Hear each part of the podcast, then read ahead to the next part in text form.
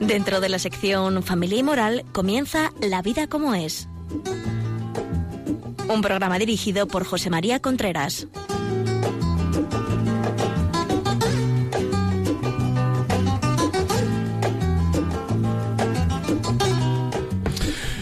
Hola amigos, buenos días. Aquí estamos nuevamente en La vida como es, el programa que habla cada 15 días de la familia, el noviazgo, el matrimonio, educación de los hijos, sexualidad, todos estos temas del día a día que tanto sufrimiento y tanta alegría están trayendo a los hogares. Por una parte están trayendo alegría porque el amor es lo más bonito que existe en la, en la tierra y por otra parte está trayendo mucho sufrimiento porque cuando no se quiere el sufrimiento es tremendo.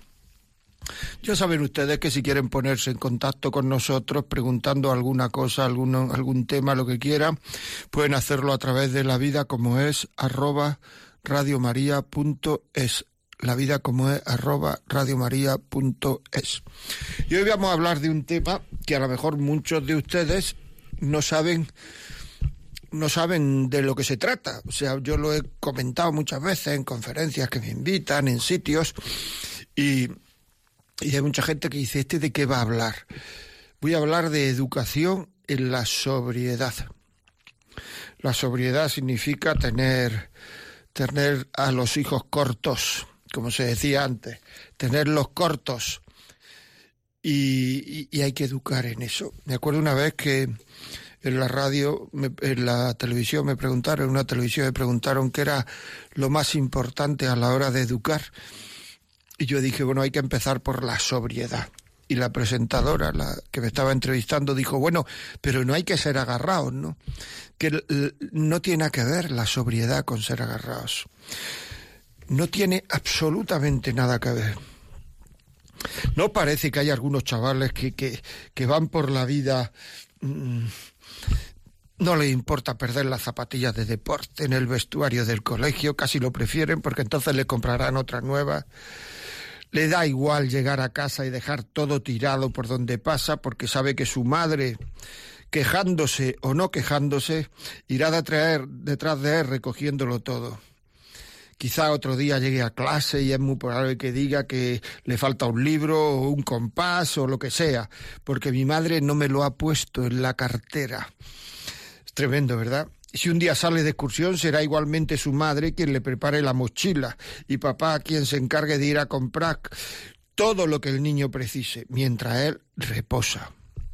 Son los niños consentidos, aparentemente por cariño, pero es un falso cariño. Es un falso cariño.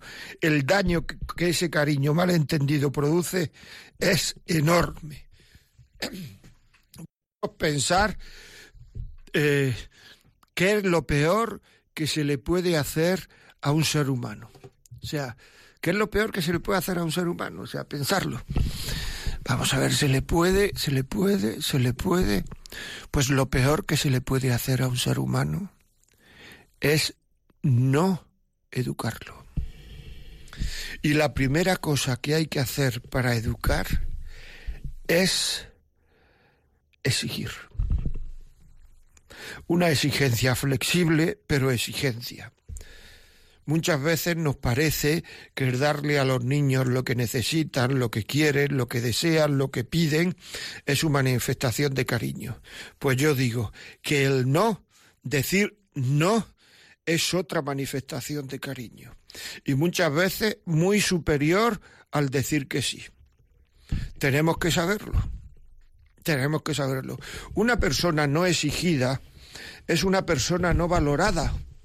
O sea, una persona que no va a llegar a, ningún lado, por decirlo así.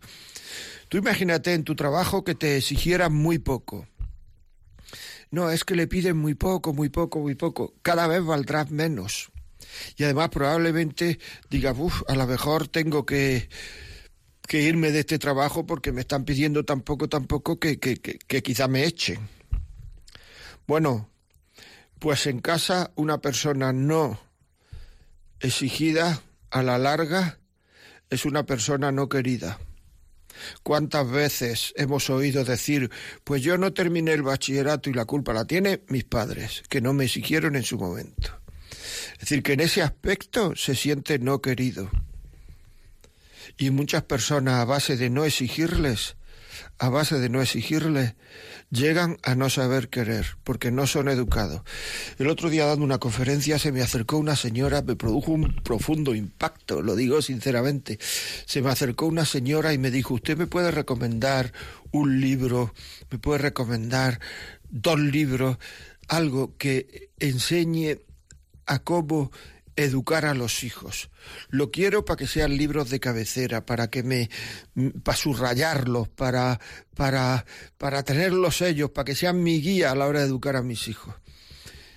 Y entonces me dijo, ¿sabe usted por qué le pido esto? Porque a mí no me han educado. Y eso es un sufrimiento tremendo. ¿Lo veis?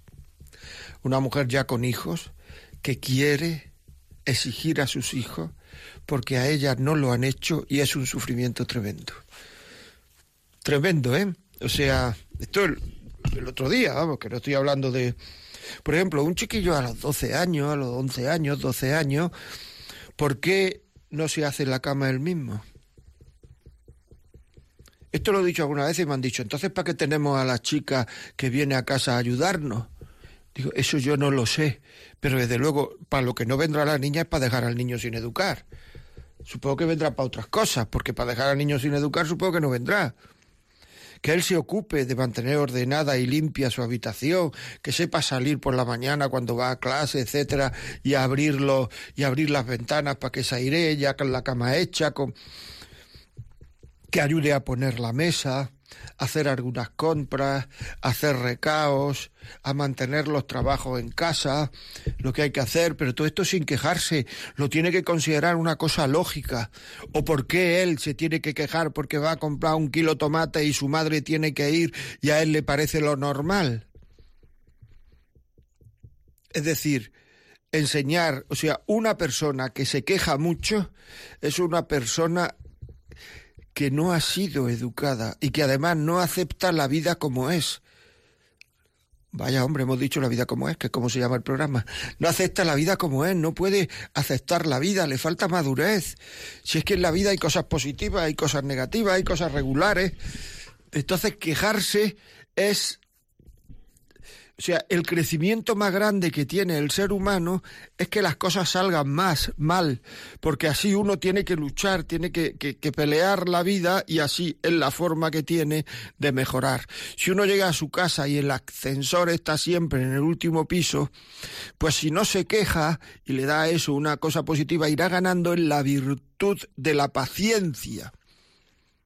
Pero claro, si todo nos saliera bien, no seríamos nadie, porque no hemos luchado por conseguir ningún valor, ninguna virtud.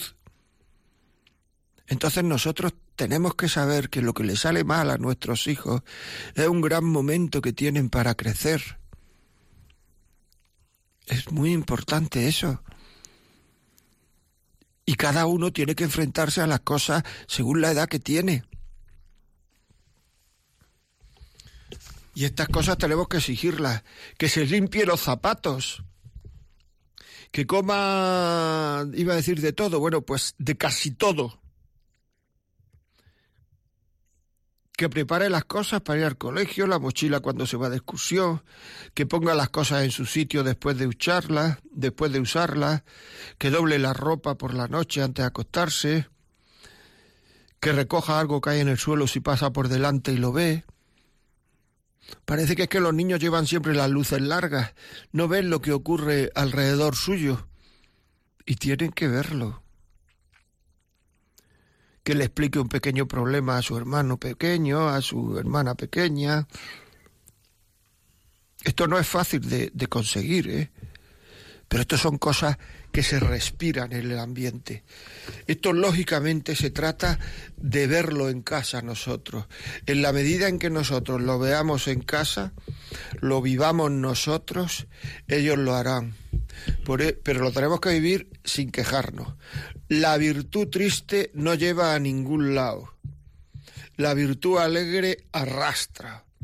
Por tanto, no, no, no quejarnos, parecernos normal y que nos vean hacerlo. Y pedirlo con un cierto agrado, que lo hagan ellos si no lo... Probablemente ahora mismo hay mucha gente que se está riendo como diciendo que va, eso ya no lo consigo. ¿Será que has perdido la autoridad? Pero hay que recuperarlo. Esto se puede hacer. Es que si no lo haces le estás dando un mal ejemplo a tu hijo, le estás, estás dañando a tu hijo aunque te parezca que no. A lo largo de, de mi vida he visto muchos ejemplos de, dependencia paterna o materna, de comodería, como, como comodonería, comodon, comodonería consentida. Muchas madres que bañan a sus niños hasta unas edades en que, no sé, o sea, muy grandes, muy elevadas, muy altas, edades muy altas. O madres que le llevan el desayuno a la cama porque es que ha venido muy cansado ayer de la excursión pero vamos a ver, pero con un chaval que le tiene miedo al agua fría en invierno a lavarse las manos y tiene que utilizar la caliente para lavarse las manos, ¿con ese tío se puede hacer algo? Hacen cola en la ventanilla de la secretaría del colegio porque el niño de 12 años, 11 años, 13 años está muy agustico jugando en el recreo y no puede ir.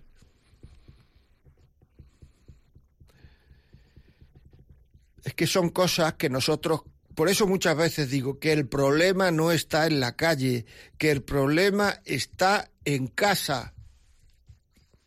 Madres que tienen un exagerado miedo a que el niño se refríe.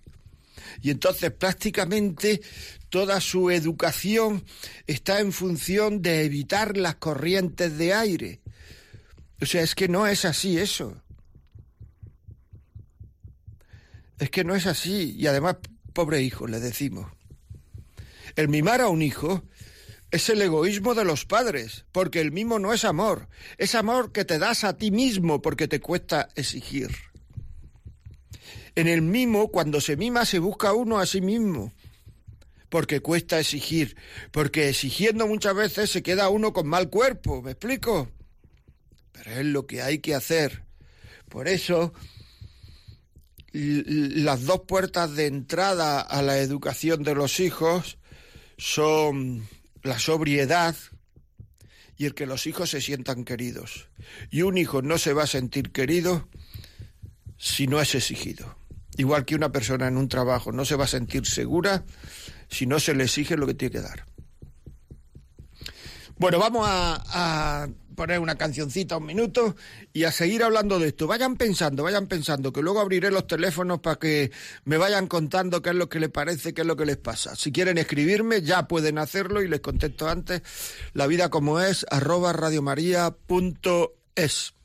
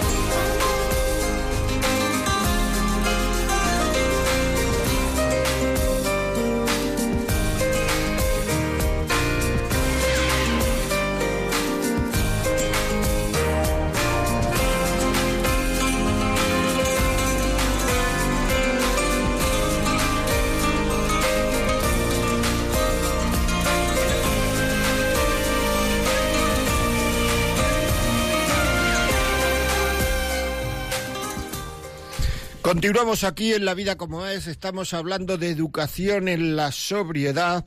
Les recuerdo que nos pueden escribir a la vida como es arroba radiomaria.es. Y si quieren hacernos preguntas, ahora daré el teléfono y pero déjenme primero terminar lo que estoy lo que estoy contando es que se dan ustedes cuenta estamos hablando de niños mimados y ya no se habla de niños mimados. Antes en el barrio, en la comunidad de vecinos, no sé dónde, uno sabía quiénes eran los niños mimados de la zona. Ahora no se habla de niños mimados. ¿Por qué será? Porque no hay niños mimados, porque ya mimados son todos. Porque a lo mejor es que mimados son todos, ¿eh? El mimo suele encubrir egoísmo. No le llenes de comodidades. No quiera evitarle toda clase de imprevistos y dificultades bajo el pretexto de protección. Le niegas hasta las más pequeñas ocasiones de adquirir experiencia. Es que es muy importante esto. Con tantos mimos, carantoñas, caricias y besuqueos a estas alturas no le hacen ningún bien. La vida le resultará muy difícil a quien haya tenido una infancia sofocantemente cómoda. Es decir, a más comodidad en la infancia, más difícil se le hace la vida a muchos chavales. Otro tema importante es el uso del dinero. Cuando se habla de dinero ya está todo el lío armado. O sea, qué es, lo, qué es capricho, qué es necesidad, cuánto dinero tiene tener, qué gastos costea él, qué gastos costea sus padres. Hombre, yo creo que a los niños hay que darle dinero para sus pequeños gastos, en función de siempre corto. Que no tengan de todo y que las madres no empiecen a decir, es que claro, si no como su amigo tiene, como no porque sepa defenderse, porque cuando tenga 50 años, como tenga un amigo que sea rico, vamos dados. Es que es así. O sea, que tenga, pero que no sea, a mí me parece que esto de que sea una especie de, de paga fija todos los domingos, no sé cuánto, me parece que es un derecho adquirido que ya han adquirido los chavales, se sienten con ese derecho y a mí me parece que no es del todo bueno. Pero bueno, cada uno puede hacer lo que quiera, eso es lo que me parece a mí. Eh, eh, es lo que sí me parece es que es muy recomendable que el niño no disponga de demasiado dinero y no se acostumbre a despilfarrarlo en chucherías, tonterías, caprichos, máquinas tragaperras. Ojo a la acumulación de cosas que no necesita. O sea, el saber tirar, saber tirar, también forma parte de la sobriedad. Es decir, el niño no puede tener mil doscientas cosas que no necesita y que además vamos nosotros a tirárselas y no nos deja. Eso es un apego a lo inútil. Y una de las cosas que hay que enseñar a los hijos en la educación de la sobriedad es lo que es necesario y lo que no es necesario. Y muchas veces, a base de comprarle, de darle, de permitirle lo no necesario, se convierte en necesario. Eso nos pasa a las personas mayores también, ¿eh? O sea, no nos equivoquemos. O sea, esto de la sobriedad el niño va a vivirlo en función de cómo lo vivan sus padres en casa. Si los padres están todo, todo quejando, si llega un momento en el cual eh, la comida está fría y hay una queja, la comida tiene demasiado sal o no tiene sal y hay otra queja, si las gambas no son de Huelva y hay otra queja, si, o sea, es que entonces no se puede vivir así. Porque es que lo que le estamos diciendo al niño es que mientras todo no sea perfecto, quéjate. Lo que le estamos diciendo al niño en el fondo es, tiene derecho a todo. Y cuando una persona se cree que tiene derecho a todo, le es imposible querer y ser querido. Porque como tiene derecho a todo, nunca pedirá perdón. Y el perdón forma parte del amor. ¿Cómo voy a pedir perdón cuando me he equivocado si yo tengo derecho a todo, incluso a equivocarme? Pero es que hay una cosa todavía más gorda y más grave, es que nunca sabrá cuando es querido, cuando los demás lo quieren, porque como tengo derecho a todo, los otros están haciendo lo que tienen que hacer. Por tanto, cuando uno, chaval, se le da todo, se le está diciendo que tiene derecho a todo, no sabe ni perdonar, ni ser agradecido. En el momento en que un niño empieza a ser agradecido, empieza a ser agradecido, empieza a estar educado en la sobriedad. O sea, educado en la sobriedad. Empieza a educarse en la sobriedad. Cuando un chaval sabe decir gracias, sabe decir eh, perdón, sabe decir, si no, no está educado en la sobriedad. O sea, los hijos son el ejemplo de sus padres. En los colegios los profesores saben cómo funcionan los padres porque los niños lo cuentan todo. Y por cómo actúan los hijos.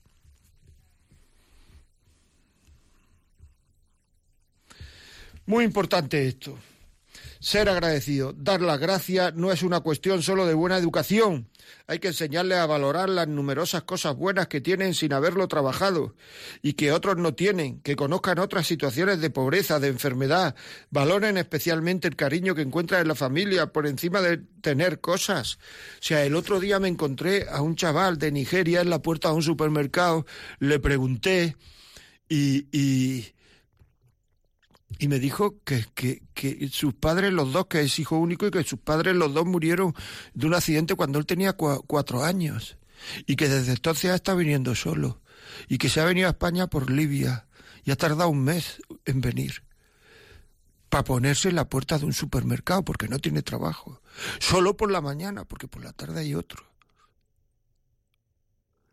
Y pasa por ahí el niño y no sabe darse cuenta de lo que uno tiene procuremos enseñárselo a nuestros hijos, porque lo que se enseña, lo que se enseña, terminan aprendiéndolo. El tiempo que se ve la televisión, el tiempo que no se ve la televisión. Yo ahora mismo me di cuenta que mis hijos, eh, mis hijos, me di cuenta que cuando vienen a casa me dicen, papá, quita la televisión, papá, no sé cuánto. Es decir, lo que a mí me ha costado hacer con ellos, ellos quieren que, con sus hijos que, que, en fin, me ha costado, pero, pero lo hemos conseguido fundamentalmente, porque mi mujer es muy buena. Es decir, que, pero, pero, pero ahí están. O sea, quiero decir que ahora lo han cogido perfectamente. Eso es importante. Bueno, vamos a abrir los teléfonos y vamos a ver qué nos pregunta la gente. Educación en la sobriedad. Se puede hablar muchas más veces de y muchas más cosas educación en la sobriedad. A lo mejor dedicamos otro programa.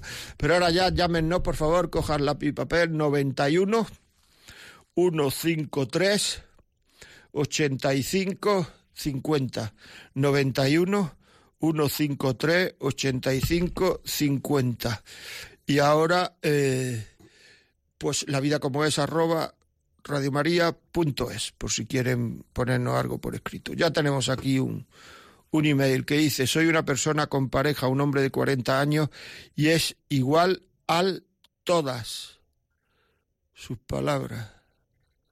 Pienso yo cómo ayudarle, porque tenemos dos hijos, y es verdad que los niños son ejemplos de sus padres. Pues no lo entiendo, Cristina. O sea, soy una persona con pareja, un hombre de 40 años, y es igual al todas sus palabras. Pienso yo cómo ayudarle porque no entiendo lo que, lo que se dice aquí. Muy bien, acláramelo un poquito. Mm, seguimos. Eh, efectivamente, es decir, vamos a hablar con Pilar desde Madrid. Nos llama Pilar, buenos días. Hola, buenos días, José María. Oye, mira, quería comentarte que el problema de la sobriedad es que hoy en día la mayoría de los hogares son monoparentales, que ya casi no hay hombres en la casa, o si hay, está de paso, porque eh, se divorcian con una facilidad. Entonces, eh, normalmente la, la figura masculina es la que tiene que exigir al niño y la madre pues normalmente es la que provee, la que le da cariño. Entonces, esos son los papeles tradicionales y naturales. Pero como ahora no hay hombres, pues las madres superprotegen a los niños y los hombres que hay, los pobres, están tan estresados trabajando todo el día que ni les ven, que cuando están con ellos un ratito, pues también les superprotegen. Y la superprotección es lo peor que se puede hacer a un niño. Entonces, bueno, el problema son, es que se ha destruido la familia y se han cambiado los roles y, y la mujer ahora se vuelve también eh, más exigente y de ahí vienen también muchos trastornos de identidad sexual eh, cuando la mujer asume el papel del hombre. Entonces, bueno, esto es un cacao impresionante, que a ver si la Iglesia, por lo menos los cristianos, volvemos a lo que es natural y lo que es de orden divino, porque si no la sociedad se destruye. Muy bien, muchas gracias. Bueno, vamos a ver, yo, yo, o sea, creo que las madres pueden educar en la sobriedad. Yo tengo grandes ejemplos de mi madre eh, educando en la sobriedad. Es decir, que una cosa es que, eh, bueno, hay muchísima gente que vive con sus padres todavía, o sea que no hay que creerse que está todo el mundo separado y por otra parte la sobriedad se puede vivir, sin dudable, o sea, depende de que uno vea la necesidad de vivir la sobriedad. Es decir, en una sociedad capitalista el problema está en que uno no ve la, la necesidad de vivir la, la sobriedad, porque es una cosa que a corto plazo no supone nada. ¿Qué más me da que yo me coma una gamba o dos? No pasa nada. ¿Qué más me da que me tome un Cuba libre o dos? No pasa nada. Pero a la larga van pasando. Bueno, seguimos con llamadas. Teresa, buenos días.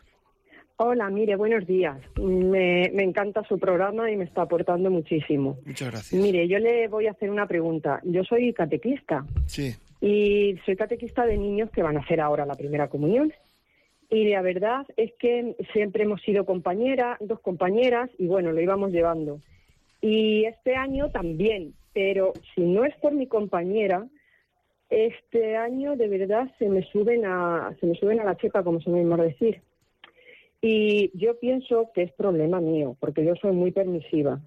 Lo que no he sido tanto con mis hijas, que ya tienen veintitantos años, pues ahora sí me pasa.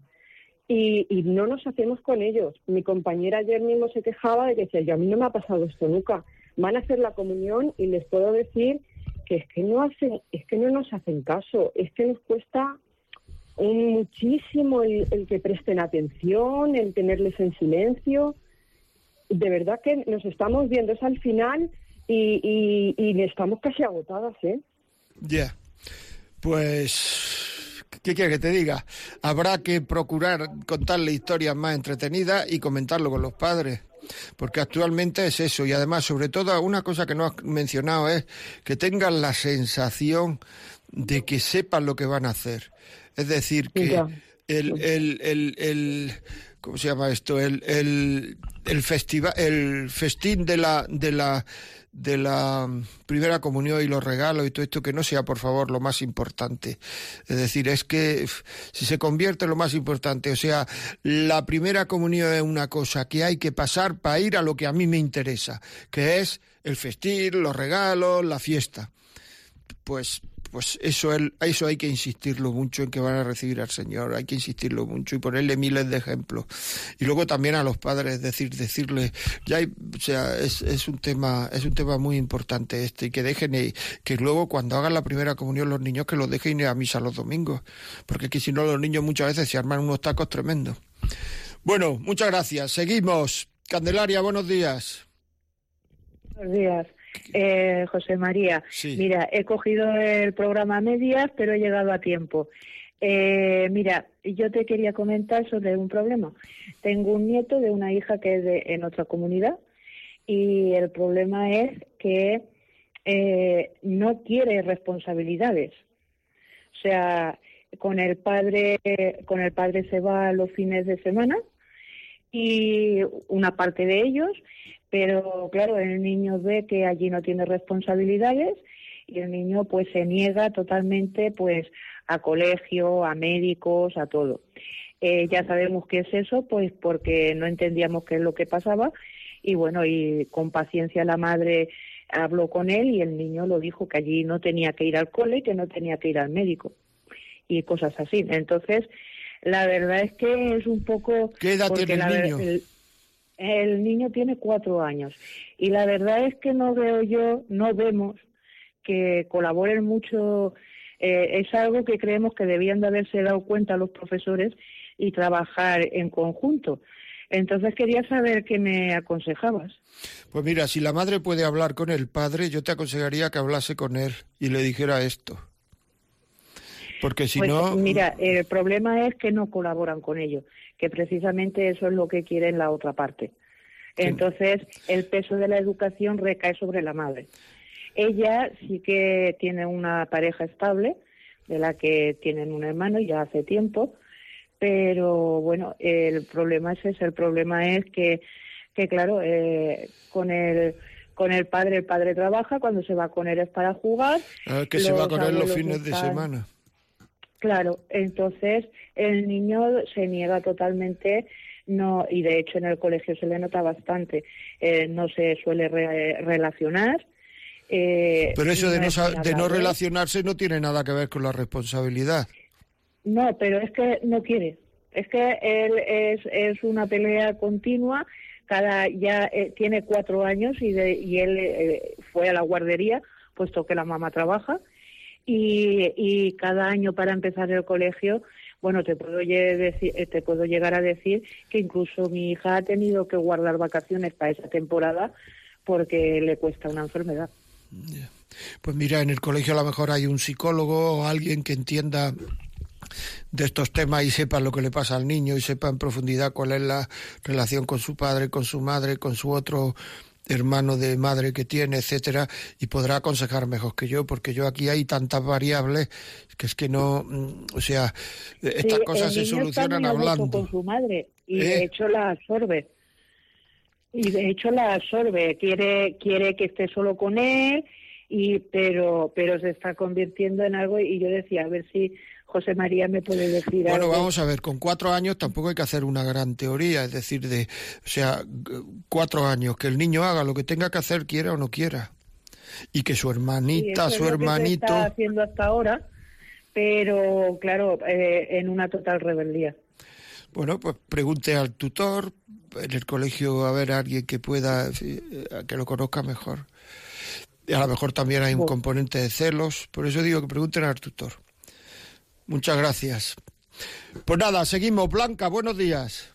Buenos días. ¿Qué me cuentas? no, pues yo, muy bien. Mire, eh, yo quería comentar sobre lo que usted estaba diciendo ahorita de, de lo que es la responsabilidad, ¿no? Que dicen que por el hecho, lo que comentaba una señora, que porque no hay hombre en el hogar, que este lo otro, que se presentan esas cosas, pues ya hay dos, ahí sí yo no, no estoy de acuerdo. Yo fui una mujer que levanté a mis hijos sola eh, hombres, niñas y, niños, y, cada uno con su responsabilidad. También soy catequista ahora, llevo, y, lo de los niños. ¿Cuál es el problema? El problema es que eh, para la educación de los niños, el problema es que estamos en una, ¿cómo se dice? Una época en que en que los padres no mandan, mandan los niños. Yo trabajo cuidando niños en una casa y aquí se hace lo que dicen los niños.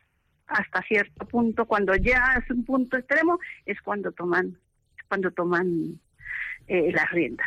Pero es ya, ya es demasiado, a veces es demasiado tarde y entonces ya vienen gritos, ya vienen esto, es, de desesperación y ya no saben uno cómo controlar la situación. Yo como persona que cargada, pues hago lo que a mí me corresponde, claro.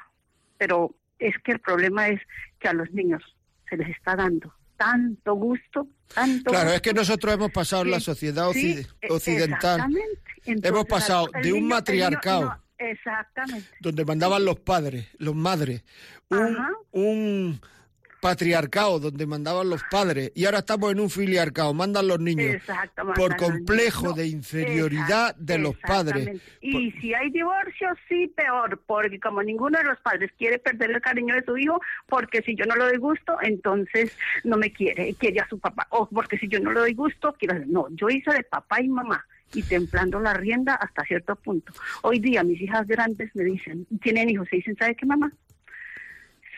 Yo creo que mi papá no nos hubiera educado como nos educó usted. Y siempre me dicen, te doy las gracias por habernos educado como nos educó. Mm, muchas veces sí, tuve que, ahí sí como dicen, en esos tiempos tocaba a veces dar un, un, un palmadón para que no le levantaran a uno la voz. Sí, tocó algunas veces, pero con cariño, haciéndoles ver el motivo por qué también.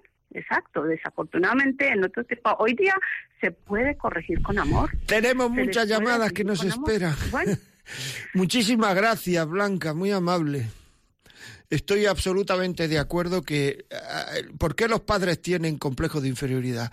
Porque tampoco saben la verdad de las cosas en muchas ocasiones. Falta de formación. No queremos formarnos y uno puede querer mucho a los hijos pero no saber educarlos. Y en el momento en que los hijos ven dudas en los padres se acabó la autoridad. En las cosas importantes de la vida los padres tienen que estar de acuerdo, aunque estén separados. Porque en el momento en que el hijo ve dudas, se acaba la autoridad y ya la influencia sobre los hijos es muy, muy, muy pequeña, o por lo menos mucho menor. Muy bien, seguimos. África de Jaén, ¿qué tal? ¿Cómo estamos? Muy bien, muchas gracias por atenderme. Dígame. Eh, pues mire, simplemente opinar un poco porque yo ya tengo estoy nieto y ya tengo todo hecho. Pero que sí, que los padres son los que, pero son ignorantes. ¿eh?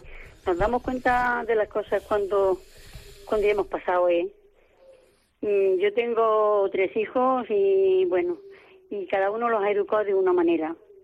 Y la forma de educarlos desde pequeños tiene usted razón, ¿eh? que es que de verdad eso es desde, desde abajo hay que enderezar el árbol. Tengo uno, por ejemplo, que, que yo lo veía, como yo ya soy mayor y en aquellos tiempos estaba la cosa tan, tan cambiada de ahora, ¿no?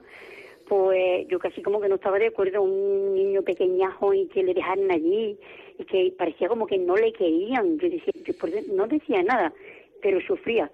Y ahora después cuando me di cuenta digo que no, que es que es lo que tenían que hacer. Lo bañaba la madre. La madre no, ya, era...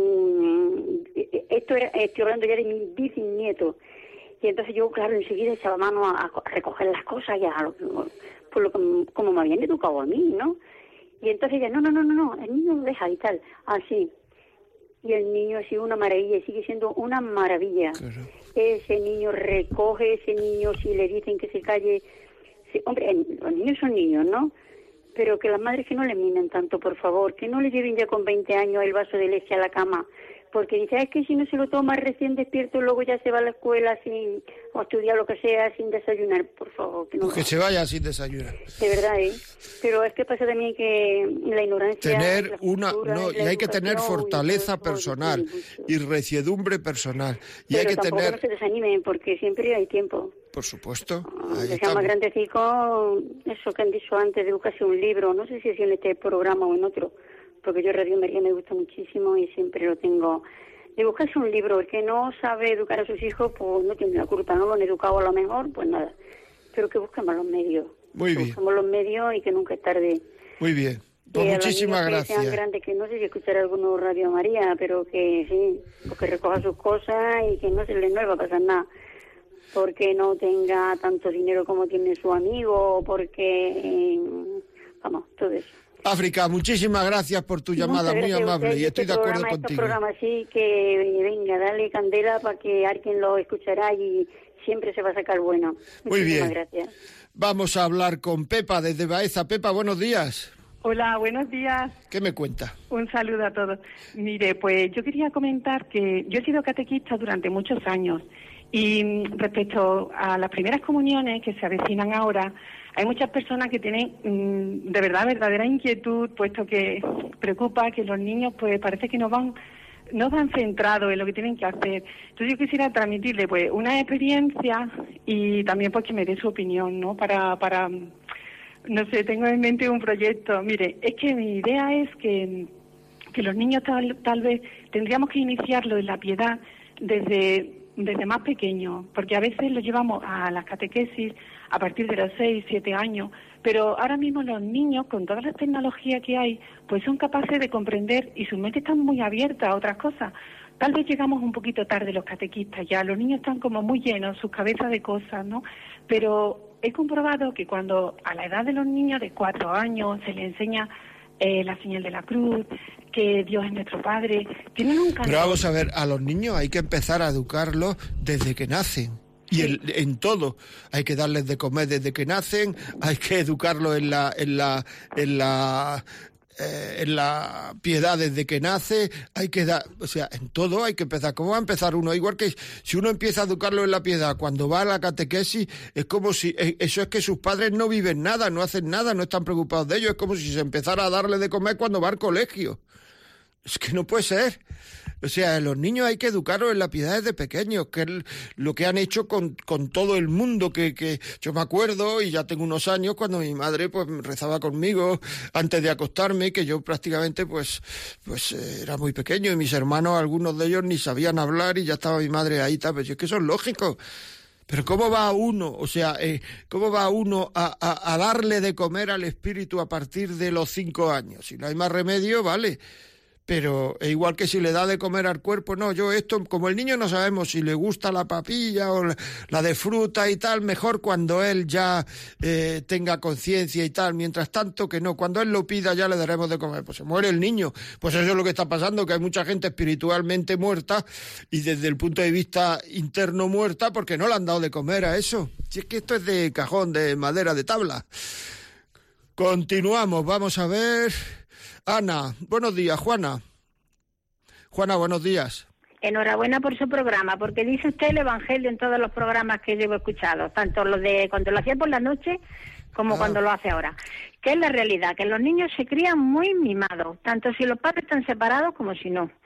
Tienen poquito, como tienen poquito, uno o dos, pues claro, hay que súper protegerlo. Y si tiene el niño 13 años, que llevarlo al colegio en coche, aunque viva 10 minutos retirado del colegio, porque si va solo le puede pasar algo.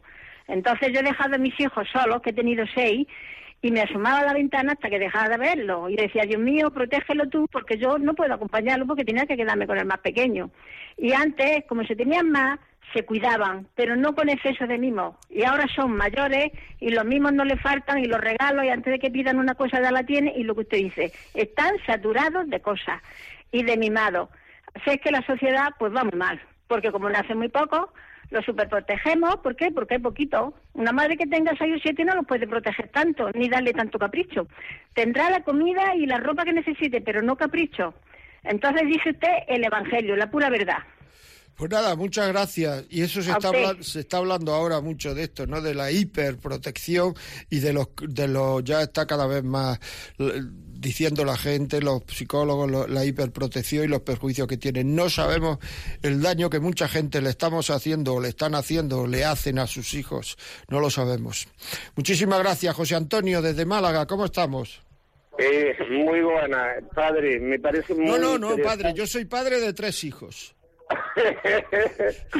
eh, y me parece muy interesante de verdad lo que usted vamos eh, ha expresado y vamos y es totalmente cierto. Yo le voy a decir una cosa, yo soy un catetillo refinado como el aceite, en el sentido de que me he criado en un cortijo y posteriormente ya pues en la ciudad pues ya tuve que en fin afrontar mi vida tanto mi hermano como yo y la verdad que le voy a decir una cosa, desde pequeño estábamos excesivamente mimados por, por mi madre.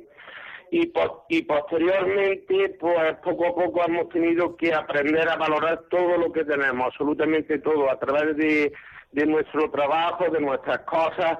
Y entonces yo creo que si desde pequeño se le inculca a los niños una educación en el sentido de que sepan valorar lo que tienen, eh, de mayores les va a venir menos grande que, que luego la vida les va a enseñar otra cosa. Usted me entiende lo que le digo, ¿verdad? Totalmente. Y además le voy a decir una cosa.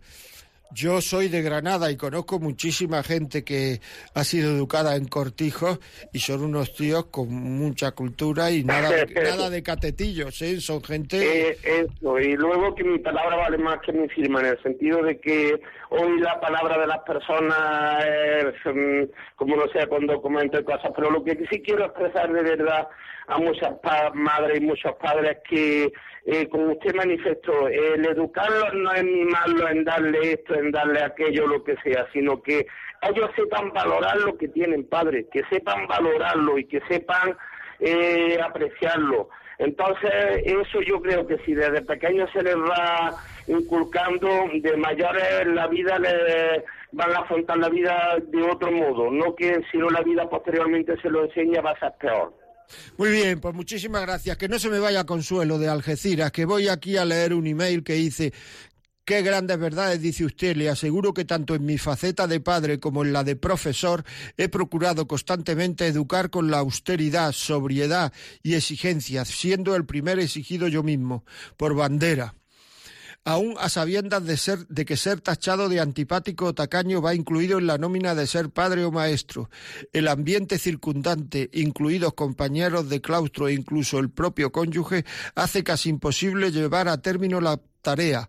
El resultado final puede ser a veces muy doloroso. Desafección, abandono, desprecio e ignorancia es el precio que muchos hay que pagar a la larga. Reciba un atento saludo, Manuel.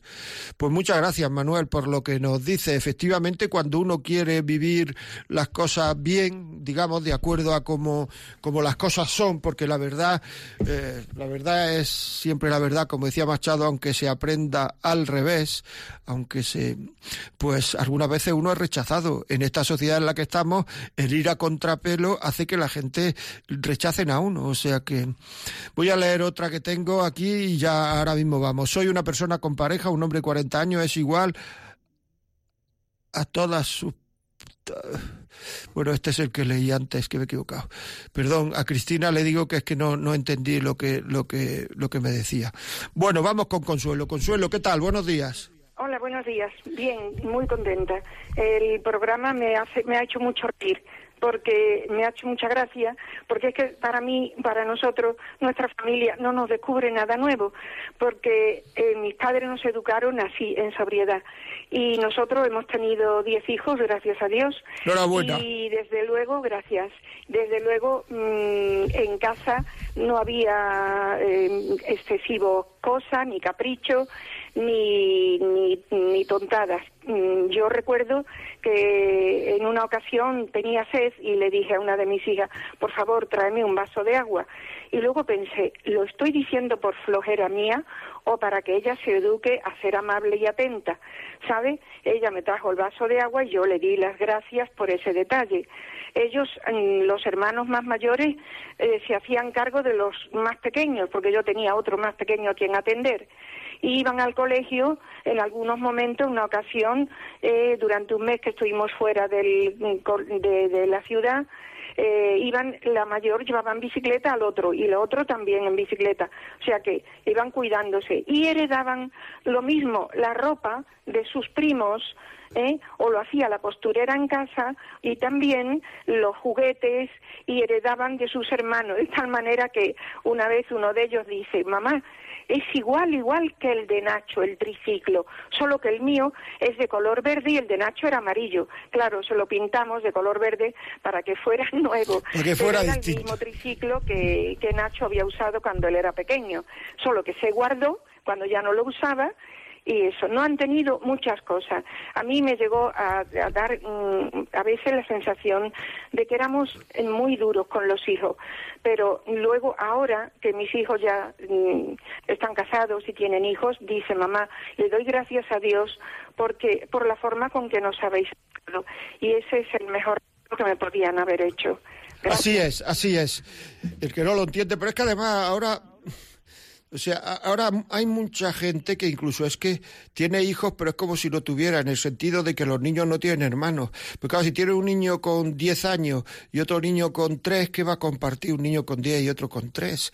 Si es que es muy complicado el tema, lo estamos haciendo complicado. Muchas veces cuando dice, ¿qué pasa con los niños? ¿Qué pasa con no sé cuánto? Los niños no pasa nada, con quien pasa es con los padres. Bueno, seguimos, vamos a hablar con Navarra ahora. Mario Le, buenos días. Buenos días. Buenos días, ¿qué me cuenta? O tardes. Pues a ver, yo tengo problema de adolescente, adolescencia retardada. Quería pedirle consejo. Tengo un hijo de 20 años que ahora se levanta. No se acuesta, no sé a qué hora se acuesta y ahora se levanta. Está matriculado en la universidad y no va a clase. Ha sido un buen chico hasta los 18 años y ahora de repente pues una actitud desconocida para nosotros y, bueno, pues no sabemos qué pauta seguir, a ver si nos puede dar consejo. Pero vamos a ver, eh, ¿el niño qué hace? ¿Qué, ¿Qué, estudia? Está matriculado en la universidad, está haciendo segundo de carrera, debería estar en tercero, pero bueno, pues tiene un cambio absoluto desde hace tres años que se incorporó a la universidad. Ya, y, y no va a clase y no hace nada. Bueno, a días, a días va a alguna clase, a días se pone a estudiar un rato, pero no es una de universitario, ni un comportamiento de una persona de 20 años. ¿Tienen más hijos? Sí, sí, sí, este es el segundo, el mayor ya trabaja fuera y la pequeña en la universidad, estudiando bastante. ¿Y por qué no le dicen al mayor que si, que si puede hablar con él? Ya lo ha hecho, ya lo ha hecho, sí, pero vive fuera y es más difícil el día a día. Ya. ¿Y en la universidad usted puede hablar con algún amigo suyo, con algún profesor, en fin, no sé, con alguna... Pues no, no, porque ya sabe que hay una reserva absoluta de confidencialidad de datos y de informes y de... Pero amigos suyos, decirle, oye, algún amigo, o sea... Mm, alguien pues, que lo pues que conozca usted y que tenga ascendiente sobre él. Mm, bueno, lo he intentado en algún caso, pero pero es un efecto muy momentáneo. Bueno, pues entonces lo que se pueden hacer es darle ejemplo, no preocuparse usted que usted no tiene la culpa, la culpa es que el ser humano es libre, usted no tiene la culpa, darle ejemplo y estar ahí, o sea, estar ahí y no, no armarle muchas broncas. O sea, pues nada, esa es la actitud mm, de momento. Pero bueno, cuesta, cuesta estar toda la mañana en casa haciendo cosas y, ver que, no abre la puerta.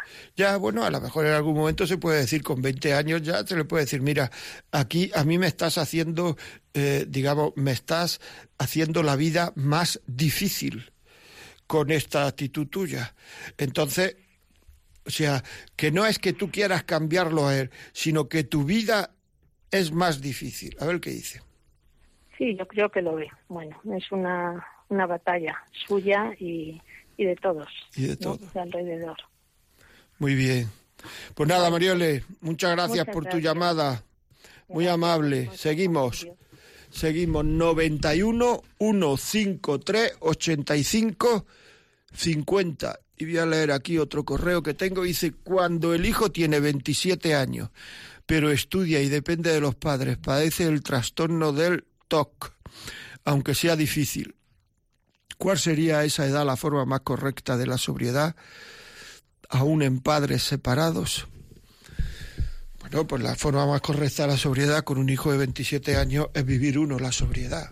O sea, eso es indudable. La medida en que uno viva la sobriedad, pues de alguna manera el niño va mirando y lo va viendo.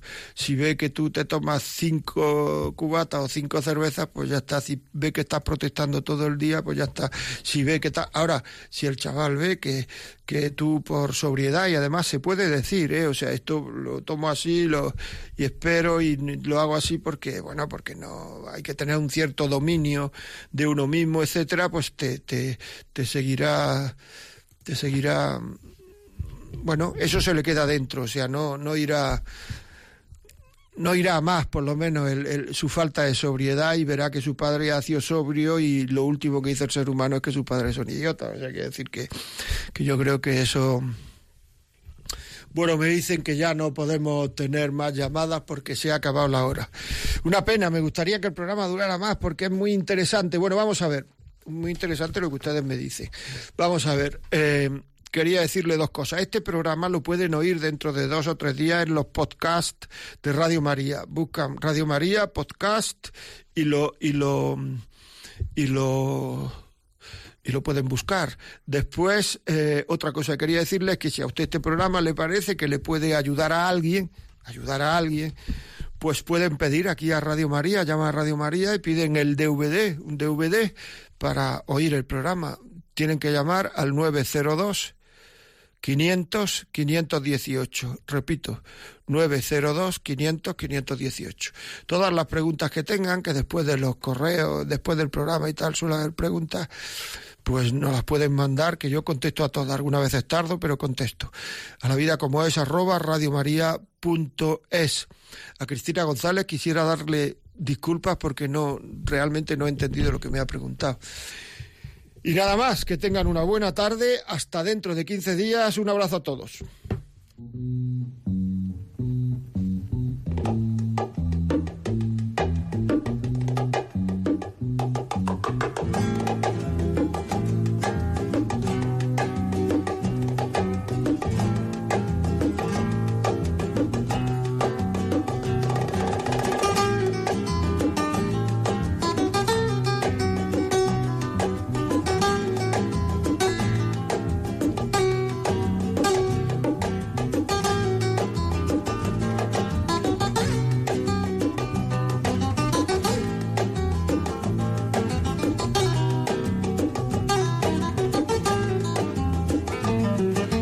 Y así finaliza en Radio María La Vida como es, un programa dirigido por José María Contreras.